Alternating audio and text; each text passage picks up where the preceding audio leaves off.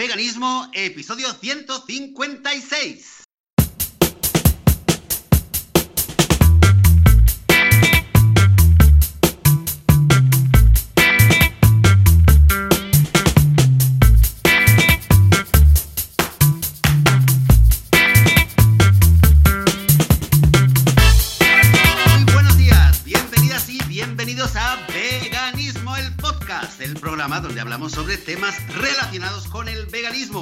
Vida vegana, con cómo ser veganos sin morir en el intento, sin matar a nadie, sin hacerle daño a nadie, sin meter a nadie en una jaula. En fin, aquí estamos hablando de veganismo y un domingo más, y soy Joseph de la Paz de vitaminavegana.com y conmigo, por fin, tras eh, dos semanas de ausencia, vuelve con nosotros Joan Boluda de boluda.com. Muy buenos días, Joan. ¡Hey! ¿Qué tal? Estoy aquí, he sobrevivido. La laringitis, la faringitis, el virus. Pillé un pedazo de virus. Madre mía de Dios, cosa mala. Bueno, de hecho aún se nota. Ahora estoy, como dicen técnicamente, sacándolo todo, ¿eh? Básicamente todos y mocos. Muy, muy bonito, un cuadro muy bonito.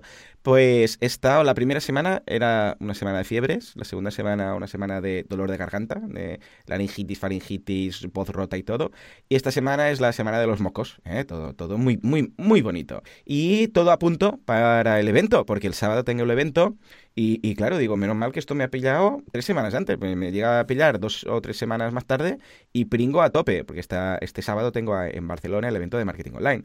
Pero vamos, muy bien, muy contento. Has aguantado ahí, Joseph, has podido hacer las dos entrevistas además. Es que además no has estado solo, porque estuviste con Miguel Camarena y con Alberto Peláez. Y escucha, Sí. eh, yo creo que, se, que, que te han pasado la, las, la fortaleza de los atletas veganos, ¿sí o no? Pues sí, pues sí, sí, sí. Es verdad que la primera vez fue por un problema de internet que tenías, Cierto, me parece. Luego una semana no hicimos nada, no pudimos grabar, que estaba subafónico, lo aplazamos y la semana pasada, pues con Alberto Peláez, las dos entrevistas han sido, la verdad, súper, eh, bueno, interesantes, Sí. por supuesto interesantes, pero también, eh, como dices, eh, energizantes. Eh, Muy o motivadoras. sea, me, han, me me han motivado muchísimo, me han dado Sí. muchísima inspiración y sí, ha sido un gusto y, y una lástima que no hayas estado tú, pero la verdad es que sí, por lo menos no estuve solo, porque no, Ujú. no hubiera hecho el podcast solo, pero bueno, el caso es que por fin, y claro, estamos juntos, pero, pero estamos acompañados, porque vamos a presentar. A Lucía Arana. Buenos días, Lucía, ¿qué tal?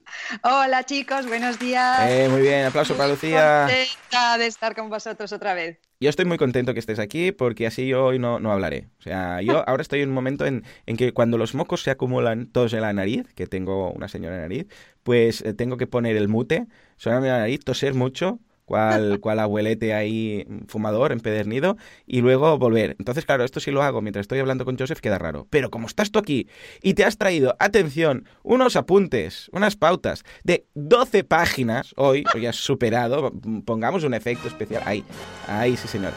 12 páginas se ha traído Lucía de, apuntes para, para el podcast de hoy. Yo ya, cuando vi esto, dije, "Pues- pues ya está, yo me callo, me, me quedo en un rinconcito y Lucía y Joseph pues ya llevan el podcast. ¿eh? Lucía, ¿qué tal? ¿Cómo estamos? ¿Todo bien por ahí? Muy bien, muy bien, con muchísimo trabajo estas últimas semanas, ¿Verdad? pero no me quejo, o sea que todo, todo muy bien, muy contenta, muy bien. Sí, sí, sí. Bueno, esta semana también, claro, es que justamente ha coincidido todo, porque esta semana también, bueno, hace 10 días ahora ya, ah, Laura, mi mujer, ha lanzado una campaña de crowdfunding de la, la libreta de costura para la gente que le gusta coser, pues para que lleven sus proyectos y tal, estilo lib- em, libro o libreta de, de recetas de cocina, pero para, para cosas de costura, ¿no? Está en Berkami, si alguien, si hay por ahí algún vegano que le guste coser, pues luluferris.com barra libreta, ¿eh? Ahí lo veréis. Pero consi- consiguió rapidísimo el, sí, el fue- objetivo, fue una cosa... loco. En, en 24 horas consiguió el objetivo y ahora ya está con los objetivos ampliados y todo. Simplemente hacer el, bueno, evidentemente, ya supongo que ya lo sabréis, pero anuncio que todo el material para la, para la guía, la cola que se usa, todas estas cosas son veganas. Que evidentemente no iba a ser de otra forma, pero es que hay veces, hay ocasiones en las cuales cosas tan simples y tan, podríamos decir, inocentes como un libro, una libreta, dices, pero aquí producto animal no habrá. Pues resulta que sí, porque Sí. el libro, la cola que La tiene, o la libreta, o mm. la goma, o el no sé qué, Mm, lleva no sé qué mm. del cerdo, y dices, madre mía de Dios, yo esto lo descubrí con, con mi guía de, del- para, el, para el emprendedor y luego, pues claro, ahora ya lo sabemos, ah, para trabajar con, con este tipo de productos para la, la libreta de Laura, ¿no? Pero ya ves tú, tienes que estar, ah, pero vamos, alerta todo el rato, porque si no te la cuelan, ¿eh? Sí, cuando dicen esto de que del cerdo se aprovecha todo, esa, Ay, esa- menos, los, menos los chillidos, eh, es, es así, es que se aprovecha todo para todo tipo de productos, es muy, es muy brutal, sí, sí. En fin. Bueno, pues hoy estamos aquí para hablar de un tema muy interesante, porque el otro día que viniste por aquí fue el día de los excarniceros y todo esto, ¿te acuerdas? ¿Fue este o Sí, fue hace no, dos? el de los ¿verdad? vídeos. Hicimos El- uno de Ah, vídeos adorables. Los excarniceros, ¿Te ahora veganos. Los vídeos, y ahora volvemos con los ex, pero son unos ex muy especiales, ¿no? Sí, es verdad. Sí, el, yo el tema que os, he, que os he propuesto para esta semana, tengo entendido que ya habíais hecho un programa al respecto, Ujú. pero quiero Pero sin un ti, era una mierda programa, o sea, a ver, las cosas como son. Te hemos traído para que aumentes el nivel y pongas un, un listón más alto. Eso es. Eh, no, pero creo este es un enfoque quizá un poquito diferente y además a mí me parece un tema que, que se puede repetir porque, bueno, me parece un tema interesante y además me parece un tema que cada vez vamos a ver más. O sea, A cuanto ver, más ver. tiempo esté el veganismo, eh, digamos, en cuanto más, más veganos seamos en este país, pues más veremos también este efecto que tenemos aquí de hoy, ¿no? Y lo que, lo que vamos a hablar hoy es qué sabemos sobre los ex veganos. Ostras, ex veganos, mm, traidores, ¿no? Es lo primero que piensas cuando te viene en mente cómo puede ser ex vegano. Porque claro, un vegano como tal es algo más que una dieta basada en plantas, es algo más que eh, simplemente pues voy a cambiar de dieta o no voy a comprar estos productos. Cuando alguien es vegano, por definición, es un tema ético, ¿no? Y parece raro, parece raro que alguien de repente cambie su ética, ¿verdad? Sí, eh, parece raro y además es algo que a nosotros intuitivamente, yo creo que a los tres nos pasa, que nos parece que no, no conocemos tanta gente en nuestro entorno vegano que, que se haga, que se, que deje de ser vegana y además para nosotros, para mí personalmente, me parece que puede ser, me puede pasar cualquier otra cosa en la vida, pero creo que dejar de ser vegana es algo que no me va a pasar nunca. O sea, a día de hoy No, yo creo no, que me mí voy a morir nada siendo tampoco. vegana. Coincidimos. Entonces, Sí, os voy a contar de dónde vienen el- las 12 páginas estas famosas. Hmm. Es porque em, di con un, con un artículo de, un, de una. mm, Bueno, son dos, dos alemanes que, que fundaron, además, curiosamente, una página de contactos Vaya. para. Sí, para personas con el mismo estilo de vida y tal, que se llama Gleichklang, que en alemán es, es algo así como armonía. Y su, su blog, que se llama Vegan EU, en este blog di con este artículo en el que ellos, y si queréis ya entramos directamente al, al Sí, tema, sí, sí. A ver, ellos habían, habían visto, habían oído de la, o habían leído la- la- el, el famoso estudio de Faunalytics, que creo que lo conocéis, en el que una de las conclusiones era que el 70% de los veganos dejarían de ser veganos después de algún tiempo, ¿no? Hmm. El 70%. Claro, lo primero que nos viene en mente es que esto es una barbaridad. Es una barbaridad. Sí, sí, es un dato que sorprende muchísimo, que ya lo hemos comentado antes, pero me imagino que cualquiera que esté ahora mismo escuchando esto y lo oiga, si el que sea la primera vez que lo está escuchando, debe decir que un 70% de los veganos eh, dejan el veganismo, como decíamos antes, suena muy, muy extraño, difícil de creer. Eh, en parte por, por aquello de, de- de, eh, el instinto de negarlo, no, no puede ser, no puede ser, y segundo porque a nivel lógico, como decías tú, Joan, eh, pa- pa- parece como que no, no, no cuadra, ¿no? Si haces una- un movimiento ético, la famosa píldora, la, la píldora roja, que hablamos todo el tiempo. Eh, entonces, estos dos chicos eh, Sí, de es, es Alemania... raro, dices- es raro más que nada porque, Sí. a, a ver, es como cambiar de religión. De repente, a ver, tanta gente hay que cambia de religión de repente. Lo digo para hacer, eh, porque, a ver, lo digo para comparar, No, si eres no, no es que sea una religión, evidentemente, pero lo digo para comparar eh, que no es un cambio de dieta, de decir, ah, no, es que hacía esta dieta y le cambié, un 70% de gente, vale, esto me lo creo, pero algo que va más eh, relacionado con la ética, con la moral, con tu filosofía de vida, que puede estar más cerca de una religión, para entendernos, ah, para comparar, eh, tampoco veo tanta gente, ¿verdad?, haciendo un cambio de estos. Esto, evidentemente, no es ni una cosa ni la otra, pero, claro, es raro que de repente digas, oh, los animales, los derechos de los animales, sienten como nosotros, sufren, ah, quieras defender todo esto, y de repente digas, ah, no, eh, no me importan los animales, he cambiado de opinión, y ahora ya, pues escucha, me da igual que sufran, que les torturen, que les eh, mm, corten sus libertades, y ahora ya vuelvo a comer carne. Es raro, Mm, es raro. ¿no? es raro. Y a ellos Y- les pasó claro, lo mismo, ¿verdad? Mm, Claro, a ellos les pasó lo mismo, les Mm. pareció que había, que había algo raro en esta cifra, que había gato encerrado, nunca mejor dicho, y entonces eh, es uno de ellos que es psicólogo, uno es alemán y el otro es de Camboya, y de hecho ambos viven ahora en Camboya, eh, dijeron, mira, vamos a hacer en nuestro portal, que se llama VeganEU, vamos a hacer una encuesta. Entonces hicieron ellos una encuesta propia, digamos una encuesta en la que solo participaron 1.090 personas, de las cuales 928, es decir, el 85%, dijeron que eran veganas y que nunca habían dejado de serlo. 70 ah. eh, personas, es decir, el 6%, eran, según ellos mismos, según su propia definición, ex veganos, o sea que eh, encontraron 70 ex veganos, y 92 personas dijeron que eran veganos en ese momento de la encuesta, pero que habían dejado de serlo al menos una vez en el pasado. Eso cuadra más. A mí, Sí, a mí me parece, me parece un temazo, porque me parece que se mezclan muchas cosas aquí, me mm. parece un tema complicado y me parece un tema que, o sea, podemos abordar desde varios puntos de vista, pero una de las cosas que me gustaría es como, primero, no dramatizar. Es decir, em, o sea, incluso bueno, luego si queréis lo, hablamos esto en las conclusiones, ¿no? Pero yo creo que lo tenemos que ver de una forma como quizá un poco más relajada. Pero luego, a ver qué os parece, igual os parece una barbaridad.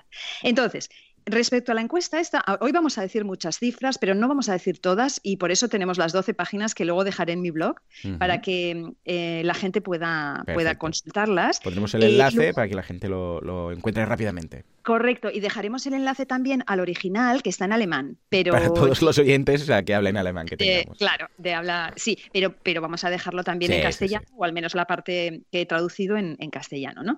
Entonces, bueno, un poco lo que hablábamos antes de, grabar es que es verdad que la muestra es pequeña, es, pequeña, no tan pequeña, porque nosotros que hacemos estudios en, una de, mis, eh, de las asociaciones donde colaboro, eh, una muestra de mil personas no es nada pequeña, mm. nada. Eh, y de hecho, en un tema como, este del veganismo, es una muestra que es, suficiente.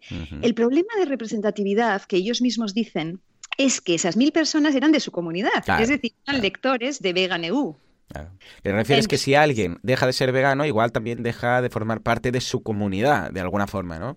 Exacto. claro, si ya dices, bueno, lo dejo, no sigues leyendo. Dices, bueno, lo dejo y me olvido de esta gente y de las noticias, te quitas de los grupos poco a poco y tal, ¿no? Entonces, claro, por eso tampoco había tantos. Y porque les costó, de hecho, encontrar ex veganos. O sea, ellos incluso a su comunidad les pidieron, por favor, mandadlo a vuestras familias, por favor, mandad la encuesta, difundidla mucho en vuestras redes, porque se daban cuenta de que no tenían mucho ex vegano en, la, en la, comunidad. Entonces, ellos mismos hablan de este pequeño problema de, representatividad. De todas maneras, a mí Mm, la sensación que me da desde el punto de vista de nuestra propia experiencia, la nuestra de cada día, em, es que esto ya nos cuadra más. O sea, yo De, mis compañeras veganas, de las emprendedoras veganas, que somos como 40, es que no, un 70% de esas mujeres no se van a volver, no van a volver a comer, o sea, no van a volver a, usar animales porque no, o sea, puede ser que eso, lo que decimos, igual el 6%, bueno, eso lo admitiría, ¿no? Eh, pero va más en consonancia este resultado que obtuvieron ellos que el resultado de Fauna, Faunalytics. Sí, mira, ah, sé que no es representativo, evidentemente, pero en todos mis círculos cercanos y veganos que conozco, solo hay una chica que sé que lo ha dejado y porque tenía muchos problemas en casa en cuanto a la familia, porque además está separada, entonces pues que si el, padre, su nuevo su nueva pareja, no sé qué, la niña y tal, y ha sido bastante caos, ¿no? Pero es la única, es el único caso que conozco. No conozco ningún otro vegano cercano, igual hay de casos, o si buscas, evidentemente, y empiezas a buscar a YouTube, ¿por qué dejé de ser vegano? Y te montan ahí todo el drama, dejé de ser vegano porque no sé qué, y es link bait puro, ¿no? Pero gente que conozco, solamente es un caso. Ojo, no es representativo, pero se acerca más a un 6% que a un 70%, claro. Eso es a lo que, a lo mm. que iba. ¿Cómo, ¿Cómo, lo ves, Joseph? Con respecto a lo que decís, no, estaba pensando solamente que, es verdad, que creo, creo que los números de Faunalytics sorprenden mucho y la verdad es que lo también me sorprendió mucho y, y, el problema de representatividad eh, es quizás el problema o la cuestión que un poco me, me, eh, me afecta más a la credibilidad o a, a nivel de números, ¿no? Pero, pero me parece que, que, debe ser interesante, ahora vamos a escuchar las conclusiones del estudio, debe ser interesante más allá, no tanto por los números, como por intentar entender el fenómeno y, em, y las causas. las causas y después cuando llegamos a las conclusiones ver un poquito qué es lo que podemos hacer. Pero bueno, sí, yo realmente, tú decías, Joan, conoces a una persona, yo, yo he conocido a dos. Yo una vez conocí a una Uh, quiero decir, conocí, o sea, me, encontré con una ex novia de la, de, la universidad y de repente la veo después de muchísimos años, cuando yo llevaba apenas un año de vegano, y me dice, ah, eres vegano, tal, yo fui vegana, mm. y, y, dejé de ser vegana. ¿Y por qué dejaste de ser vegana? Ah, porque estaba mal y mi médico me dijo que tenía que empezar a comer carne, y empezó, y empezó a comer carne. Así. Que de hecho, en el episodio que hicimos la primera vez de, que hablamos sobre los casos de ex veganos, era un tema que era muy recurrente, ¿no? De mucha gente que decía que, sea psicosomático o no, pero por algún motivo mucha gente decía que se sentía mal le entraba un poco el pánico, le entraba el yuyu y eso fue un poco lo que le pasó. Y el segundo caso fue el que conté hace unas semanas sobre el chico este en la pizzería, que decía que le hacía yoga y que decía que tenía que comer. Ah, lo del yogur cada año, sí. bueno, este, este hombre yo creo que tenía otros, otros problemas, sí, sí. Claro, esto tampoco, tampoco, es, tampoco es una muestra muy representativa, ¿no? Pero bueno, vamos a ver, vamos a ver. Que no se quería definir por lo que no hacía. Esto me llegó. Esto fue espectacular.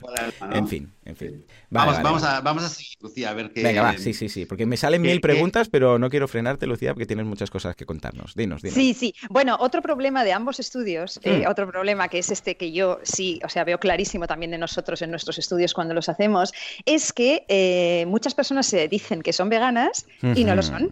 Y no lo son. O sea, realmente estás contestando en una encuesta diciendo que eres vegana o autodenominándote como ex vegano y resulta que jamás en tu vida has sido vegano. O sea, tú te estás autodenominando, pero ellos hicieron una serie de pruebas, como ponerles una lista de alimentos para ver si los comían o no los comían, si los habían comido en su fase de, veganismo o no, y resulta que se encontraron con eh, autodenominados ex veganos, comían pollo o que comían pescado. O sea, es decir, que, mm, un vegano coma pollo viene a ser raro, viene a ser raro. claro. Entonces, cabe la posibilidad de que te estén diciendo que son veganos y en realidad mienten, mm. mienten. O sea, nosotros hacemos estudios, por ejemplo, de temas que son delicados y muchas veces la gente te miente. Eso es como la gente que cuando la gente veía la tele, ¿cuánta gente te decía yo veo poquísimo la tele? Y hmm. luego sabías que estaban todo el fin de semana enchufados a la tele, ¿no? Son cosas que están como mal vistas, entonces la gente miente. O sea, es, es un... Es un mecanismo, sí, como de defensa, ¿no? Hmm. Es un mecanismo. Entonces, esta, esto también es un poco, es un poco, digamos, problemático en ambos estudios y también mm, cuadra un poco, en el sentido de que la gente te dice, sí, yo fui vegana un año, mm, claro, tienen un recuerdo ahí como que, pero tampoco recuerdan exactamente cuándo empezaron, cuándo, porque esta, esto es todo un tema también un poco de transición y de, ¿sabéis? O sea, entonces, este es un tema que también, o sea, los autodenominados ex veganos no siempre son realmente ex veganos, sino que en su etapa de veganismo seguían comiendo leche, seguían, seguían eh, comiendo, tomando huevos, o sea, este es un, este es un tema, por ejemplo, también interesante en ambos, en ambos estudios y en cualquier estudio, en cualquier estudio, que la gente miente un poco, ¿no?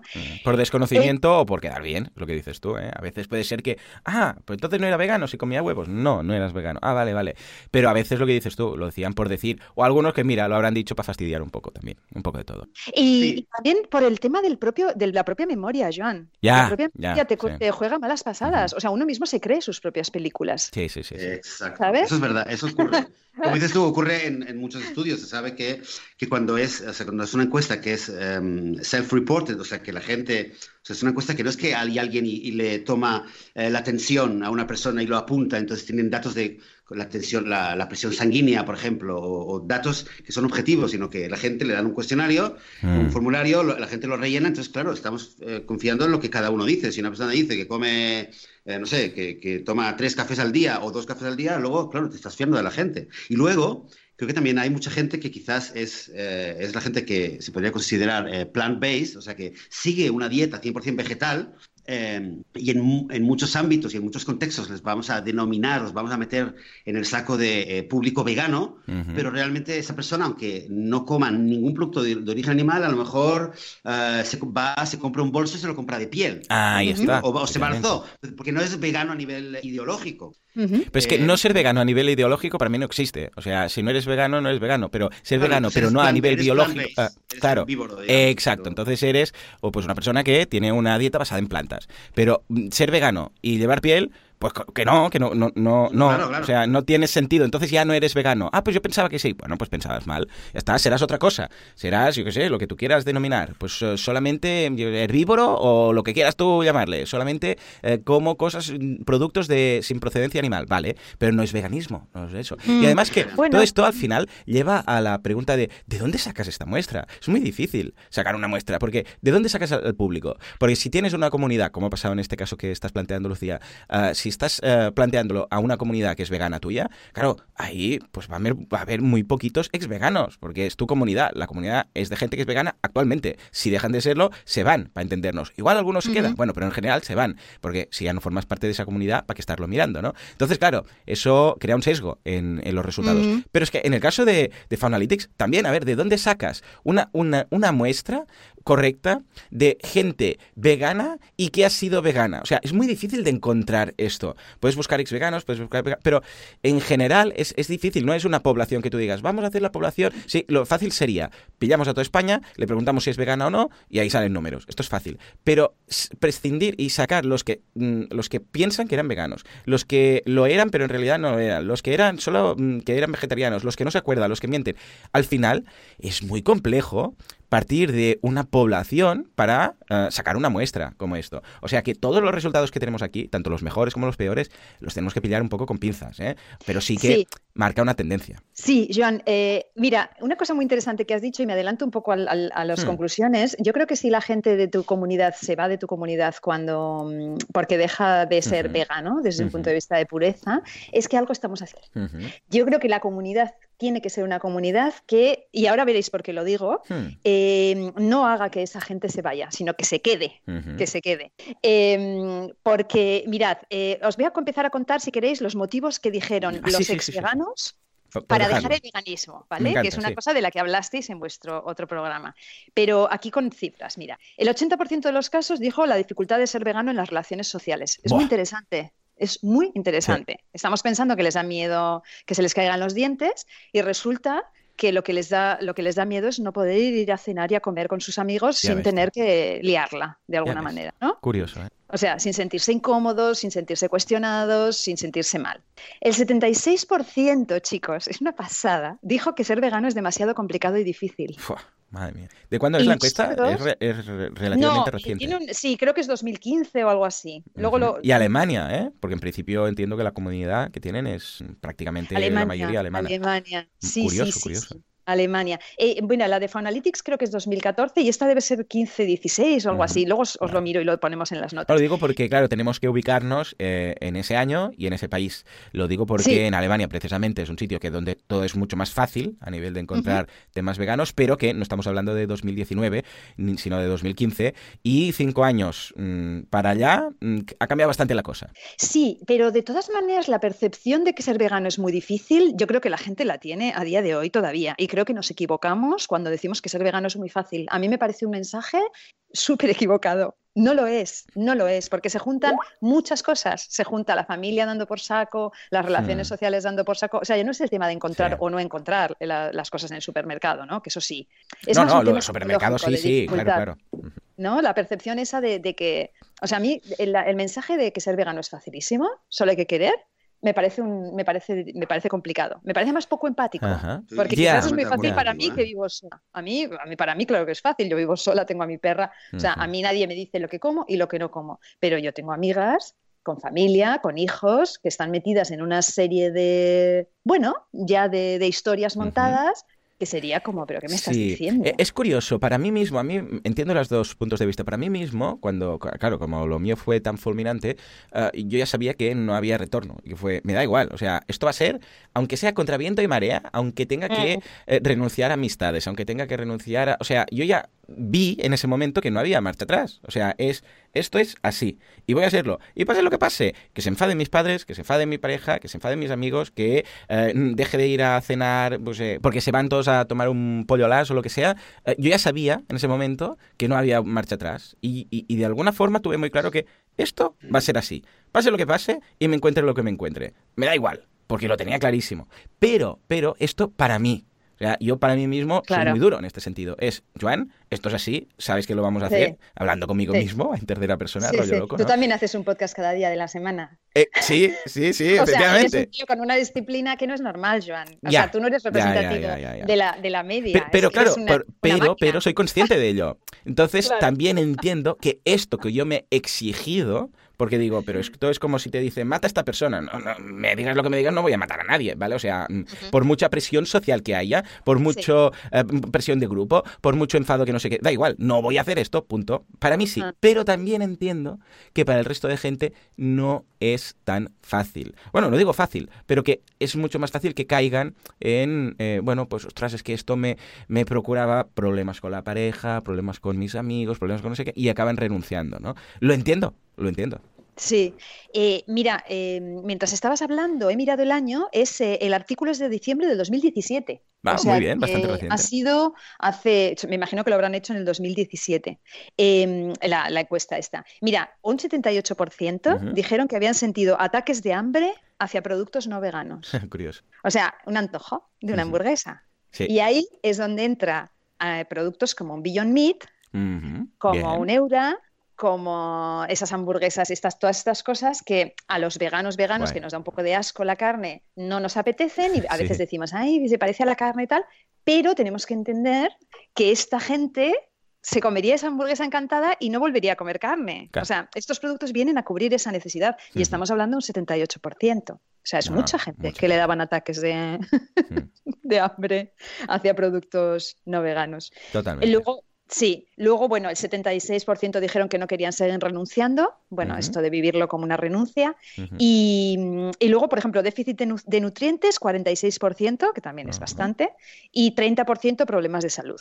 Es verdad que es, un- es, una cifra, es una cifra alta, ¿no? Y el 30% dijo también que había recibido advertencias de sus médicos, que es lo que sería la amiga de, de. Joseph. De Joseph. Claro. Sí. Y ahí, evidentemente, deberíamos entrar a analizar todos los casos para, para ver si realmente lo que está detrás de todo esto era realmente una deficiencia ah, pues de nu- nutricional, ¿no? O era No, más bien- simplemente un efecto placebo o la propia La percepción. tensión. Claro, la, la percepción, la ansia de saber que no puedes, entonces ya lo somatizas, pero no es porque te falte, es porque somatizas una tensión y unos nervios que hacen que eh, pues te encuentres mal, ¿vale? Claro, deberíamos poder separar, pero sería imposible porque estoy seguro que ni siquiera ellos saben si fue por una causa u otra. Exacto, exacto. Y mira, eh, el 54% dijo, este, este dato me parece muy interesante, que el motivo de dejar el veganismo había sido el egoísmo. ¡Oh! ¡Qué sinceros! Sí, ¡Wow! Yo solo El conozco egoísmo. una persona, Víctor, desde aquí, amigo y compañero de, de- de emprendedurías,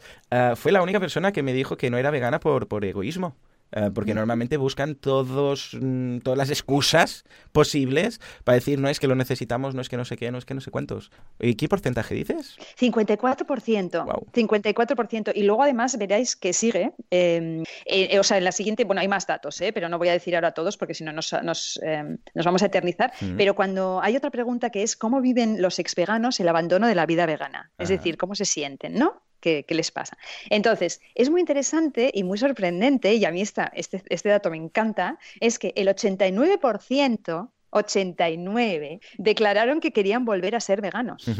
Es decir, que igual no eres un vegano que deja el veganismo para siempre y se pone a comer chuletones y se va de la comunidad vegana. Igual eres un vegano que en un momento dado, pues hay un- una cosa que no. Entonces, no sé, pues es que no sé qué decir queso. Te pones a comer pizza con queso y entonces ya no te autodenominas vegano porque sabes que estás comiendo tu pizza con queso, pero tú estás todo el rato deseando, cuando puedas, yo en cuanto pueda, vuelvo a ser vegano, ¿sabéis? O sea, es interesante este tipo de, de perfil, porque a veces nos los imaginamos de una manera y quizás es otra cosa, ¿no? Mm. O sea, Sí, es muy interesante esto, ¿sabes? muy Yo, interesante. em, creo, creo, creo que lo, lo comentamos, Joan, en algún eh, episodio con, mi- con respecto al caso de mi pareja, que mi pareja eh, te había comentado que, eh, que le costaba bastante, que Sí. tenía muchas tentaciones, que echaba mucho de menos algunas cosas de comida, eh, y a mí me ha contado que ha habido ocasiones, en alguna fiesta, en alguna ocasión, con familias sobre todo, donde eh, ha ido, y carne no ha comido, pero ha comido algún, algún plato de pescado, ha comido alguna cosa. Y de hecho, hace, hace, no me acuerdo si fue hace un año y medio, hace, hace dos años, salió un poco, eh, lo puso en su Facebook, eh, un post eh, diciendo que ella no se quería considerar vegana. Un poco, eh, y luego lo estuvimos hablando, un poco por este mismo caso, porque se sen- sentía que, que aunque en su corazón ella quería ser vegana, no quería, eh, era consciente y le dolía todo lo que pasaba, pero era consciente de, digamos, de su debilidad o de su falta de, de- de- de coherencia a la hora de comer o, de, o, o lo mucho que le costaba resistir las tentaciones, entonces no se quería de- definir no quería eh, la, etiqueta de vegana, ¿no? Porque quizás también no se, no se sentía digna de, decir yo soy vegana. Porque claro, luego iba, comía algo y alguien decía, hey, pero si eres vegana. Entonces quiso ya decir, y un poquito me suena esto, eh, un poco lo que estás contando ahora, Lucía, ¿no? Que quizás mucha gente quizás tiene estas, le, cuesta, tienen, eh, tienen estas brechas, ¿no? Y entonces dice, bueno, pues ya, pues no soy vegano, pero se queda muy cerca. Es una persona que luego o sea, qué interesante, Joseph, qué interesante y qué personal está. Me encanta que lo cuentes, porque, o sea, de verdad, de verdad alguien tiene la, no sé, de decirle a Eden que no es vegana. O sea, no sé cómo decirte, porque un día en no sé cuántos años cojan una comida familiar y se coma un. Es que, perdonadme, pero algo estamos haciendo mal. O sea, es lo que Tobias Lennart habla de, del 98% vegano pues vale, yo soy en un 98% vegano, ¿no? Si eres en un 98% vegano, eres vegano. O sea, es que no, sé cómo, eh, no, sé cómo, explicarlo. Sí, eso me gusta. Habrá, gente tirándose de los pelos yo, en no, lado. yo no lo diría, yo no, yo no sería partidario de esta ya afirmación. Lo sé, Joan, lo sé, yo soy un, 80, un 98, bueno, pues un 98% no asesino, ¿vale? Dices, no, no, que de cada 100 personas yo solo mato dos, pero no soy un asesino. Yo aún tengo este punto de... Tengo que decir una cosa, pero, no vivimos, pero tú no vives en un mundo en el que en un mundo asesino. Hombre, bueno, esto sería, esto sería discutible. Es no vegano. El planeta es no vegano. Todo el mundo es no. O sea, es como decir, o sea, es diferente. Es que es un, es un. Yo creo que hay, matices aquí. O sea, es a mí, muy a mí me gusta, a mí me gusta la, Mira, em, a mí me, o sea, comparto un poco la, eh, la actitud de, de, de, Tobias Lennart en el, en el, tema del 98% vegano. De hecho, hubo un episodio que recibimos bastante eh, feedback mm. positivo. Creo que le llamamos la estrategia del jamón, ¿no? Me parece que habíamos dicho de que una persona que dice, no, es que yo quiero ser vegano, pero es que no podría dejar el bacon. Entonces dices, bueno, vale, pues si ya estás diciendo que tú quieres, come mm. bacon, pero tú estás diciendo, come bacon, ¿vale? Si, si, dices que no puedes dejar, bueno, vale, pues sigue pero todo lo otro. Pero ah, todo lo demás déjalo. Pero una persona que te dice esto, eh, creo que habíamos dicho que la estrategia era decirle, pero tú ya eres vegano, eres un vegano que le cuesta. Bueno, esa es la estrategia, claro, claro. En la intención. Exacto. Mm. Eso fue básicamente lo que yo le dije a Eden en su momento. Le dije, a ver, vale, si tú no te quieres etiquetar y no quieres que la gente diga eres vegana, no vegana, vale, esto, yo esto te lo respeto, es una decisión tuya, pero entre nosotros, yo sé cómo te sientes cuando ves eh, una vaca, yo sé ¿Cómo te sientes cuando eh, eh, sale el tema de, la leche o de la carne o de lo que pasa con los pollitos?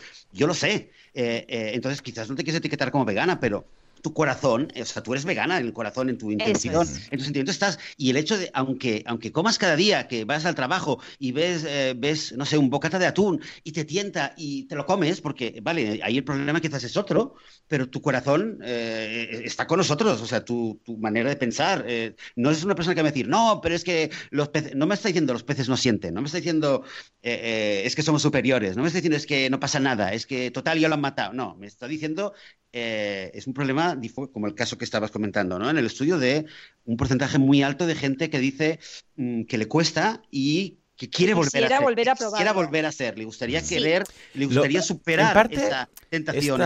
Hmm, esta, cifra es, eh, me transmite un pensamiento un poco agridulce. Por un lado, porque es lo positivo, podríamos decir, porque dices, hombre, entonces, bien, es positivo, quieren volver a ser veganos, ¿no? No es que se vayan y digan, no, estos veganos están sonados, no sé qué, nunca más, no sé qué, qué, paranoia y tal, ¿no? Eh, sino que dicen, simpatizan y que dicen, quisiera volver, ¿vale? Esta es la parte positiva. Pero hay también la parte negativa, que eso es una zona de confort muy peligrosa, ¿vale? ¿A qué me refiero? Que es, no, no, yo quizás más adelante volveré a ser vegano. Entonces te apalancas ahí, como queriendo decir, bueno, no soy malo porque eh, aún tengo esto, pero ya no das el paso, porque estás en ese punto de, mira, aquí, es muy cómodo. Yo voy a decir que sí que me gustaría volver y sí, en cualquier momento voy a volver, pero realmente no lo haces. Ese es el punto peligroso de estar ahí, ¿no? Porque, claro, es, sí, sí, simpatizo todo, sí, quizás un día, pero lo de sí, quizás un día eh, quiere decir que no voy a hacerlo, ¿vale? O la gran mayoría de ocasiones. Ese es el punto que me preocuparía de ese gran porcentaje que dices tú, ¿no? Por eso digo que tengo un poco el corazón partido ahí, porque hay la parte positiva, pero también la parte negativa de, bueno, este de aquí ya no se mueve, ¿vale? Bueno, porque el ser humano es contradicción, y entonces yo creo que la contradicción nos acompaña en todo lo que hacemos en la vida, y entonces, eh, evidentemente, esto es un working in progress o work in progress, o sea, esto no, esto es un vegano in progress, o sea, puede ser que alguna vez vuelva a ser vegano del todo, puede ser que no, pero aún así está más cerca de nosotros que el tipo que está toreando en las ventas, ¿no? es decir, o sea, sea, mm, hay que ponerlos como en su, en su sitio, ¿no? A esta gente. O sea, yo creo que hay que un poco eso, mm, bueno, empatizar con ellos de alguna Mm. manera, ¿no? Entonces, mira, hay una cosa que dicen, dicen que 63% declaraban que se peleaban consigo mismos por haber dejado el veganismo. 63%, esto no es zona de confort, estar peleándote contigo mismo. ¿Sabes, Joan? O sea, habrá gente que estará muy confortable y dirá, mira, yo me quedo así toda, toda la vida. Y habrá gente que está, que, que cada vez que ve una- un documental dice, uy, vuelvo, vuelvo, porque realmente yo estoy incómodo con esta disonancia cognitiva, ¿no? Claro. Entonces, bueno, esto es un poco la, la vida real, ¿no? Mira, y ahora os digo una cifra que dice 57% hablaban de sentimientos de culpa por haberlo dejado y 52 declararon avergonzarse de haber dejado el veganismo. Mm. Mira, en- hay un libro de Melanie Joy en el que, no sé si era Melanie o era Tobias Lennart también, en el que habla que la peor forma de activismo es, es, eh, avergonzar a la gente. O sea, se- hacer Sí, sentir sí. a la gente vergüenza, lo habéis hablado seguro mil veces en el Mm. programa, es una muy mala estrategia. La gente igual no se Sí. acuerda de tu nombre, pero se va a acordar de que le hiciste sentir vergüenza. Mm. Y se va a acordar con resentimiento y se va a acordar con muy mal rollo. Mm. Entonces, o hacerle sentir los malos de la peli, es lo mismo. Exacto, exacto. Entonces, hay una ambivalencia porque algunos dicen que se sienten mejor porque han dejado de renunciar. O sea, hay una parte que se siente mejor, en plan, mira, ahora como lo que me da la gana. O sea, no me tengo que levantar por la mañana y pensar nada. Pero, por otra parte, tienen ese sentimiento de culpa, ese sentimiento de vergüenza y demás, ¿no? Mm. Entonces, estos ex veganos, ¿por qué se hicieron veganos en primer lugar? ¿Qué les Ah, llevó a vale, lo preguntaban también. Venga, va, va. A ver, a claro, claro, claro, claro, porque quizás Claro. mucha A gente. ver, ¿qué a porcentaje venía de parte de tema animales? ¿Qué porcentaje de salud? ¿Qué porcentaje de medio ambiente? Súper ¿no? interesante. Venga, o sea, pero que además vais a flipar, porque nosotros pensaríamos que lo hacían por moda, por salud y que eran estos veganos como de segunda, Hmm. que yo no estoy nada de acuerdo con esa percepción, pero sé que la hay.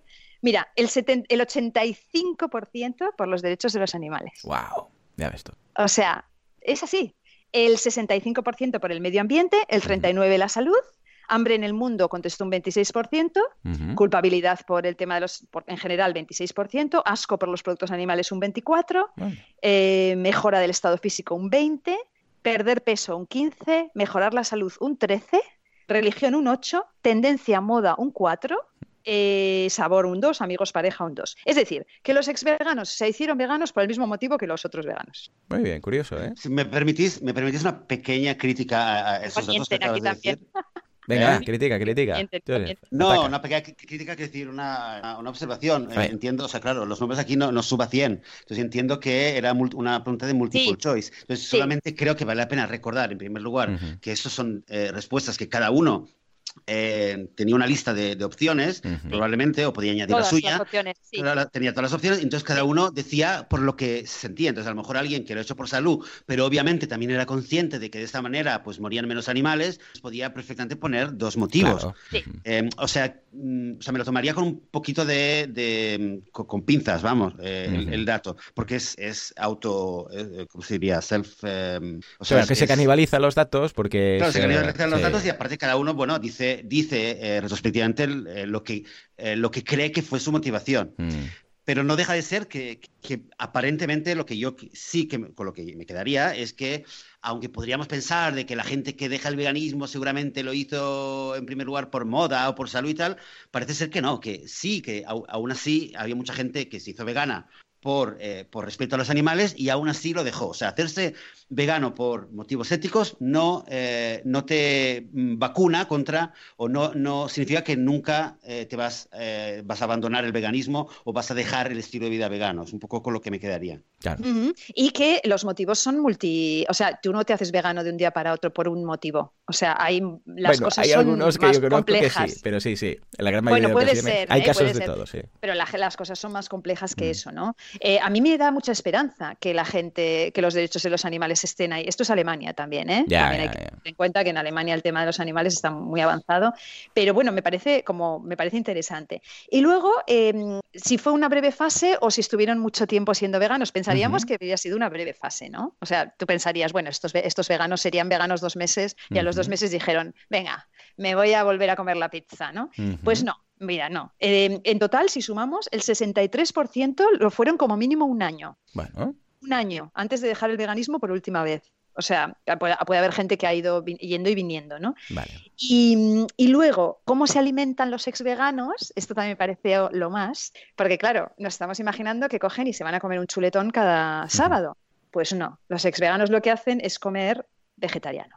O sea, Vale. cogen y se comen el chocolate con leche y se comen el y se comen la pizza con queso y tal y de manera que ellos ya dicen oye ya no soy digno de considerarme vegano porque como chocolate con leche pero son vegetarianos es decir es que están eh, es que están en nuestro bando es que no son nuestro no son nuestros enemigos yo sé que aquí hay un dilema ¿eh? soy consciente Ya, sí, que la gente de, por ejemplo, del cubo lo ve muy diferente. Mm. Y esto les parece que el vegetarianismo es lo peor. Yo repito y siempre me repito, ojalá el 90%, el 99% de la gente sea vegetariana y tengamos que luchar contra eso. O sea, yo Mm. firmo, firmo contra que el 90% se ponga en la zona de, con- de confort del vegetarianismo y tengamos que luchar contra eso. O sea, mm, pero bueno, es. Pero, es, un mundo. ¿Sabes qué pasa? Que también, ah, porque claro, dices, esto depende de que los escuches y los del cubo, no sé qué. Es curioso porque imagínate a alguien que es carnista y de repente se hace vegetariana, ¿vale? Y una persona que es vegana y pasa a ser vegetariana. La primera te cae mucho mejor, ¿vale? ¿Por qué? Porque es una persona que comía carne, ha abierto los ojos y ha dado un paso a- a- hacia ti. Y la otra la ves como un traidor. A ver, no es que sea eso, pero es lo que te viene a la cabeza, ¿vale? O sea, es, ala, estabas en mi grupo y ahora estás aquí, ¿no? Te has vendido, te has vendido. Y están en el, en el mismo, no, no, y esto ocurre, ¿eh? Y están en el mismo, en el mismo barco. O sea, imagínate, ambas son vegetarianas. Lo que pasa es que una Sí, viene sí, de un sitio peor, el otro viene de, ya lo tenías aquí, ¿no? Y, y te sabe mal, como, como vegano, decir, no, ya lo teníamos, ¿sabes? Ah, te duele más. Pero al fin y al cabo es lo mismo, es un vegetariano más. Pero como uno venía de un sitio y uno eh, otro de otro, fíjate que a nivel racional es lo mismo, exactamente. Es lo mismo. Pero a nivel emocional cambia mucho la carga ahí. Sí, sí, sí, sí.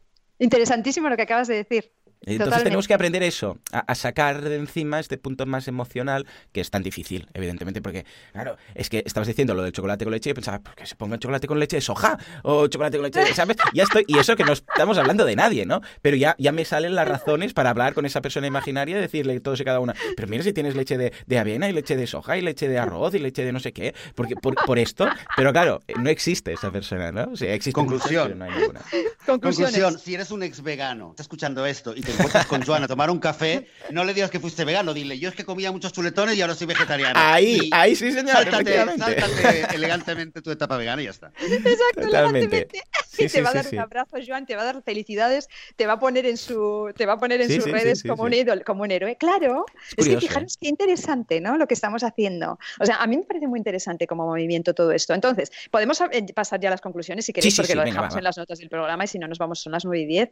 Eh, bueno, le he dicho la hora, perdón. No Eh, pasa nada, no pasa nada. pasa no, es ningún, Vale, no, no, vale. no es ningún secreto ahí escondido. Vale.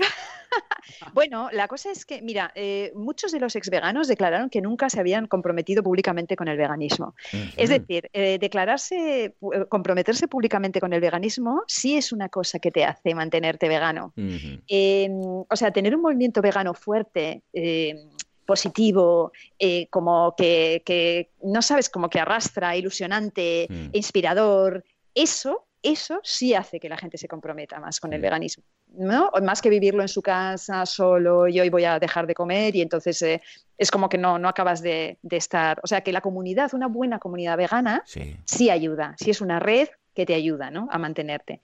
Entonces, eh, las conclusiones, yo si queréis, las sacamos juntos. ¿Qué creéis que tenemos que hacer los, los, veganos eh, activistas y, proselitistas que somos nosotros para cómo debemos tratar este tema? ¿Cómo debemos tratar a esta gente? Per- perdonadme, pero pondría eh, dar medio pasito atrás antes de esas conclusiones, o, quizá como parte de, de la conclusión, es, es recordar y, em, y entender, tomar conciencia, en primer lugar, de por qué el tema de los ex veganos es un tema que nos molesta. Y reconocer y ser consciente de una manera eh, pausada y menos emocional y, y decir las cosas como son. Cuando escuchamos, eh, aunque sea en una charla con un amigo o sobre todo en las redes, y oímos de un ex vegano, y no me refiero solamente a los vídeos de, en YouTube de por qué dejé de ser vegano, Sí, sino sí, en sí, cualquier situación, vemos a un ex vegano y automáticamente lo percibimos como un, un instrumento, una herramienta en contra del veganismo. Es un argumento en contra, sí, sí. es un ejemplo que la gente lo va a seguir para demostrar, ah, ves, como eh, Juanito que dejó de ser vegano, y, nos, y, y ya nos esperamos que nos va a decir, porque es que el veganismo es esto, esto, lo otro. Entonces, en primer lugar,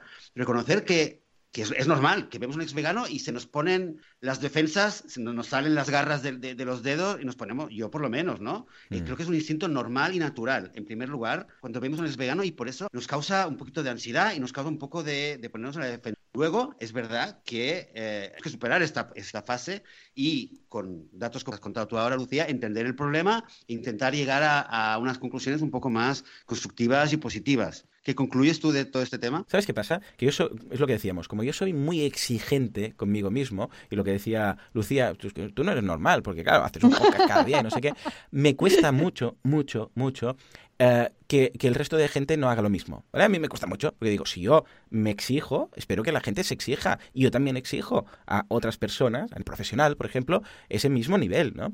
Y es ponernos en, su piel, ¿vale? Yo creo que lo que deberíamos hacer, que es lo que mejor podríamos hacer, es ponernos en su piel y pensar su situación, pensar que no son, eh, esas personas no son nosotros, ¿vale?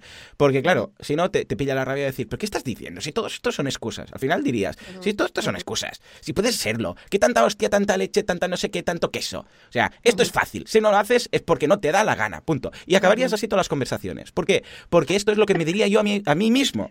¿Vale? Es Joan, yo hablando con mí mismo, yo no tengo hostia, ¿eh? para hablar con mí mismo yo soy muy sincero, ¿vale? O sea, Joan, estos son una puta excusa. Ya está. ¿Quieres comer queso? Pues dilo, ya está. Pero no me vengas a que no sé qué, a que el médico, a que no sé cuántos, a que no sé qué. No, estos son excusas que te buscas. Punto.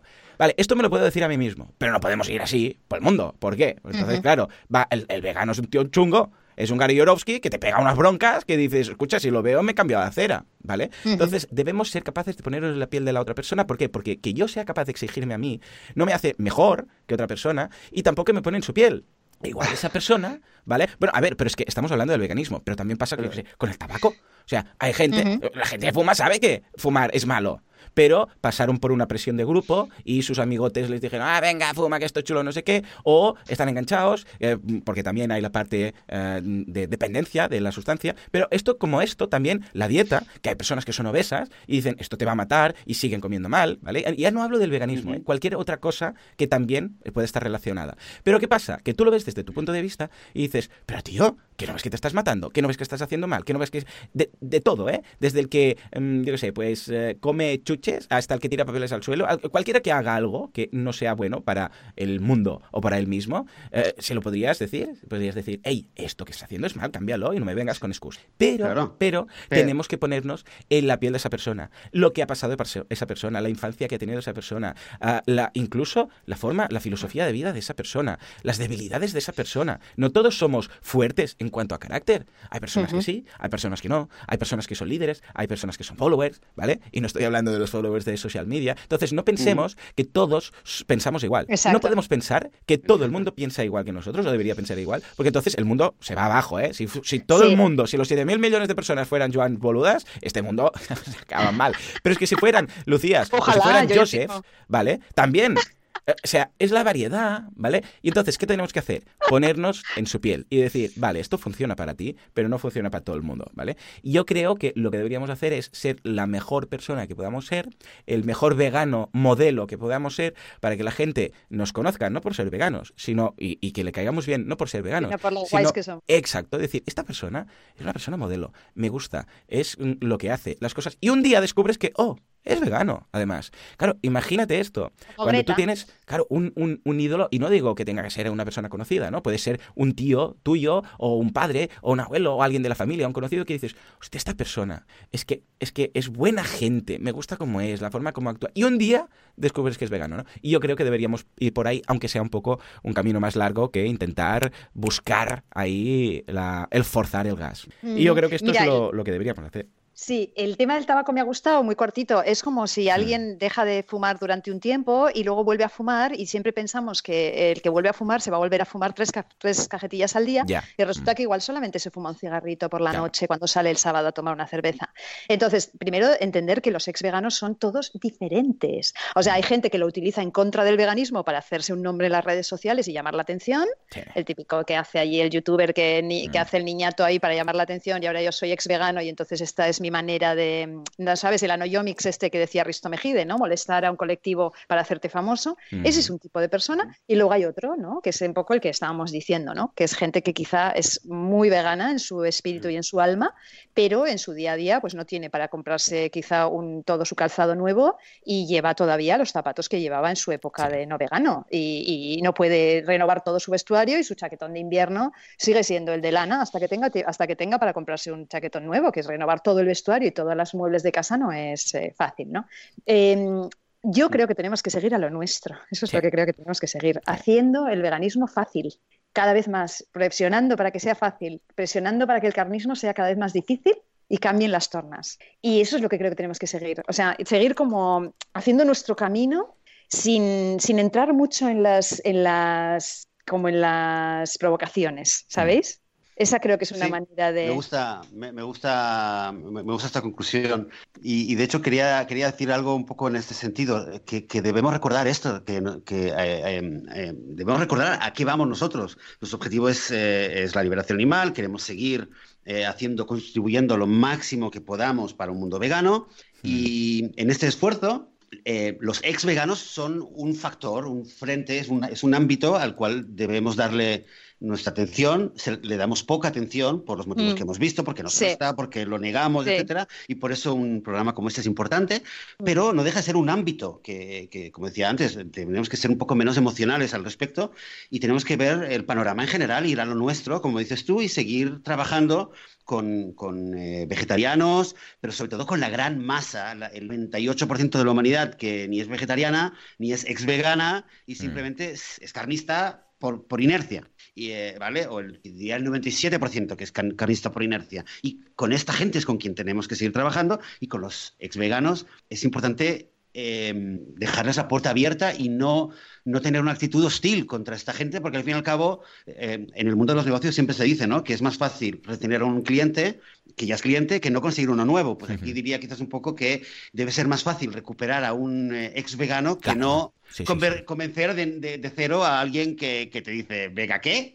Yo diría, iría por ahí. Y, la, otra gran cosa que creo que, podemos aprender, y creo que es una lección muy importante, es un tema que también tocaste al principio, Lucía, sobre el tema de eh, si ser vegano es fácil o no fácil. Yo sé que, Joan, eh, tú sé, lo que piensas, yo también creo que para mm. mí eh, haces la decisión y para mí es fácil, ¿no? Tomas decisión y se acabó, y se acabó, ¿no? Mm. Pero pero debemos entender que hay una dificultad y decir, no, no, eso es facilísimo, tienes que decidirlo y ya está. No ayuda tampoco. Creo, creo que hay, hay yo, creo que hay dos grandes dificultades y creo que están muy relacionadas con el tema de los ex veganos, que la primera sería el tema del qué comer, de la comodidad, de las tentaciones del paladar, el echar de menos un sabor, que vas a, vas y no sabes qué comer, o la gente que, no le gustan las legumbres o que tiene una alergia a los guisantes o lo que sea. Y ese es un un primer problema que la gente tiene y por eso se trabaja mucho en el movimiento vegano con el tema de las hamburguesas vegetales, los huevos vegetales, se, trabaja mucho. Eh, es conocido que existe un problema, pero creo que hay un problema que es mucho, mucho más grande y creo que es el principal motivo que hace que mucha gente se echa atrás o, directamente no, no, da el paso definitivo, que es la presión social, la dificultad social, esta crisis em, social, existencial que ocurre cuando alguien da el paso y dice, hey, yo soy vegano, cuando alguien eh, declara públicamente o en Facebook o donde sea, declara, hey, soy vegano, que sería como el, mayor antídoto para no volver atrás, esto causa muchos problemas con la familia, con los amigos, con la pareja. Con la pareja, con los padres, con los hijos, quien tenga hijos y ya son mayores, eso eh, con el, en el trabajo causa muchos problemas. Y, y eso es algo que, que, que, no debemos eh, subestimarlo, porque mm, en, nosotros, por ejemplo, no tenemos una pareja no vegana, ¿vale? No tenemos eh, una familia eh, donde estemos viviendo que no es vegana, pero hay mucha gente que sí, que tiene ese problema. Pero y sí que conocemos las situaciones con, con, padres, con tíos, con amigos, distanciamiento de, de, otras personas, la dificultad de salir con gente nueva, quien conoces, vas a tomar algo y, y la incomodidad que supone. Y hay gente que esto lo vive de, lo vive de otra manera y le cuesta más. Mm, y, que el colectivo vegano ahora mismo es uno de los peores vistos y más odiados de, como colectivo. ¿eh? o sea, esto es un tema para otro podcast si queréis.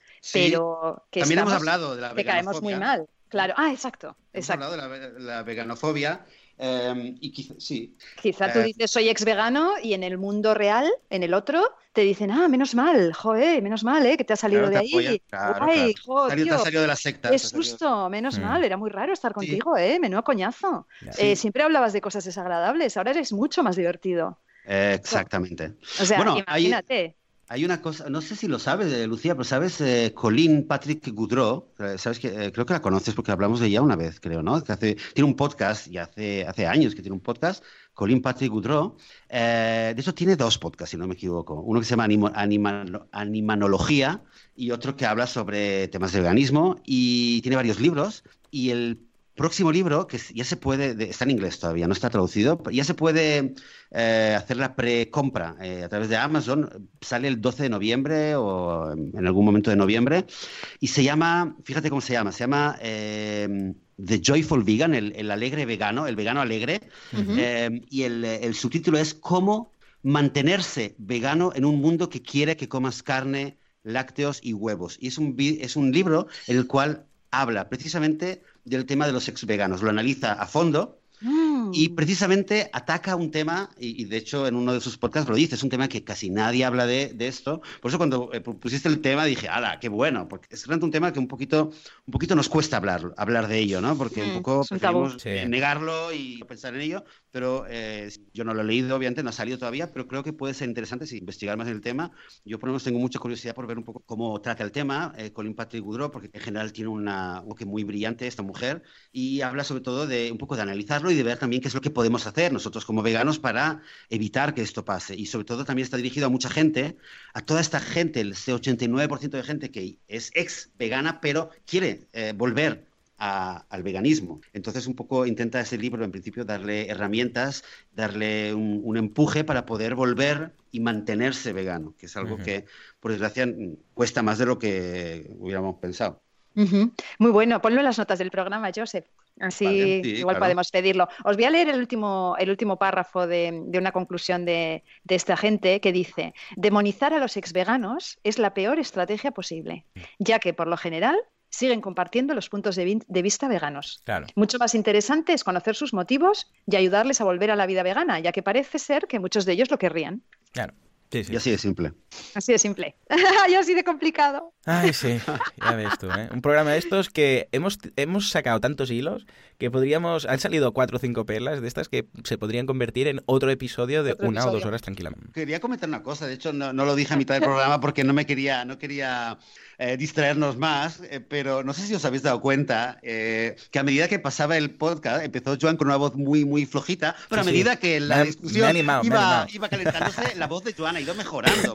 Y no Sí. ha tosido ni una Bueno, vez, mira ahora. No, tosido, no, ahora sí, sí que he tosido. Uh, sí he tosido. Lo que pasa es que cada vez que me pillaba el ataque de tos ponía el mute y no os habéis enterado. Pero aquí Ok. el vecino, bueno, porque hoy es domingo y esto es un edificio de oficinas, pero si no el vecino ya hubiera llamado al hospital. Madre, me ha pillado un ataque de tos, varios ataques de tos que no veas tú.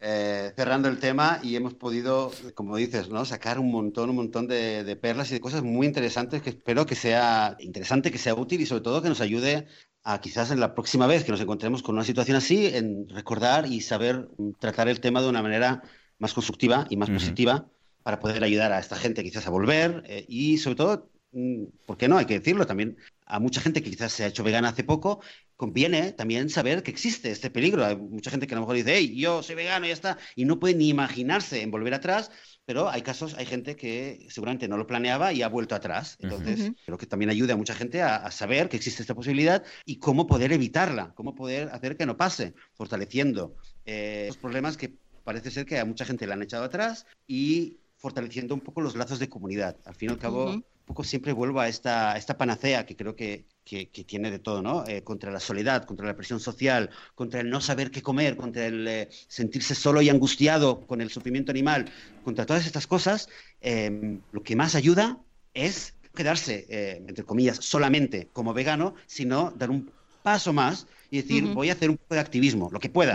Voy a ir al cubo, voy a ir a manifestaciones, voy a ponerme a traducir eh, vídeos por internet para difundirlos, voy a, eh, a difundir materiales veganos, lo que sea, pero voy a dar un paso adelante, voy a, hace- a- a hacer un poco de activismo y de esta manera voy a crear, a tejer unos lazos con más veganos, voy a ser parte más, más íntegra de la comunidad vegana y de esta manera salimos todos ganando. Lucía, muchísimas, muchísimas gracias. Ha sido un placer tenerte a ti y dentro de poco vamos a volver a repetir. ¿Eh? Ahora fijamos, abrimos agendas ahora al terminar y quedamos para otro Perfecto, tengo propuestas de temas, o sea que ya os contaré. Genial, muchísimas, muchísimas gracias. Joan, tú cuídate la voz y sobre todo mucha, mucha suerte para el sábado, para el evento de marketing online. Cuídate ¿eh? esta voz.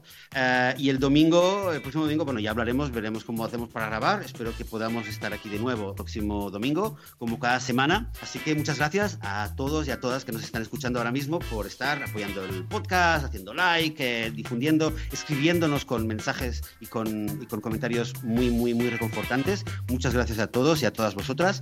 Y nosotros volveremos dentro de una semana. Hasta entonces, desearos a todos una muy buena semana vegana. Adiós.